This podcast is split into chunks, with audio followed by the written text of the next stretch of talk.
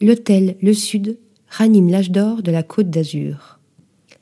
Pour imaginer cet hôtel de 29 chambres, l'architecte d'intérieur Stéphanie Lisée s'est laissé imprégner de la richesse esthétique de la région, marquée par des artistes comme Picasso, Fernand Léger ou Jean Cocteau. Au détour des murs talochés, des touches de grès, de terre cuite et de rotin servent de décor à des objets chinés dans le coin ou à du mobilier dessiné sur mesure, réalisé la plupart du temps par des artisans locaux.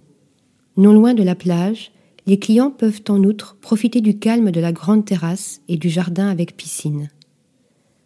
Article rédigé par Delphine Lefeuvre.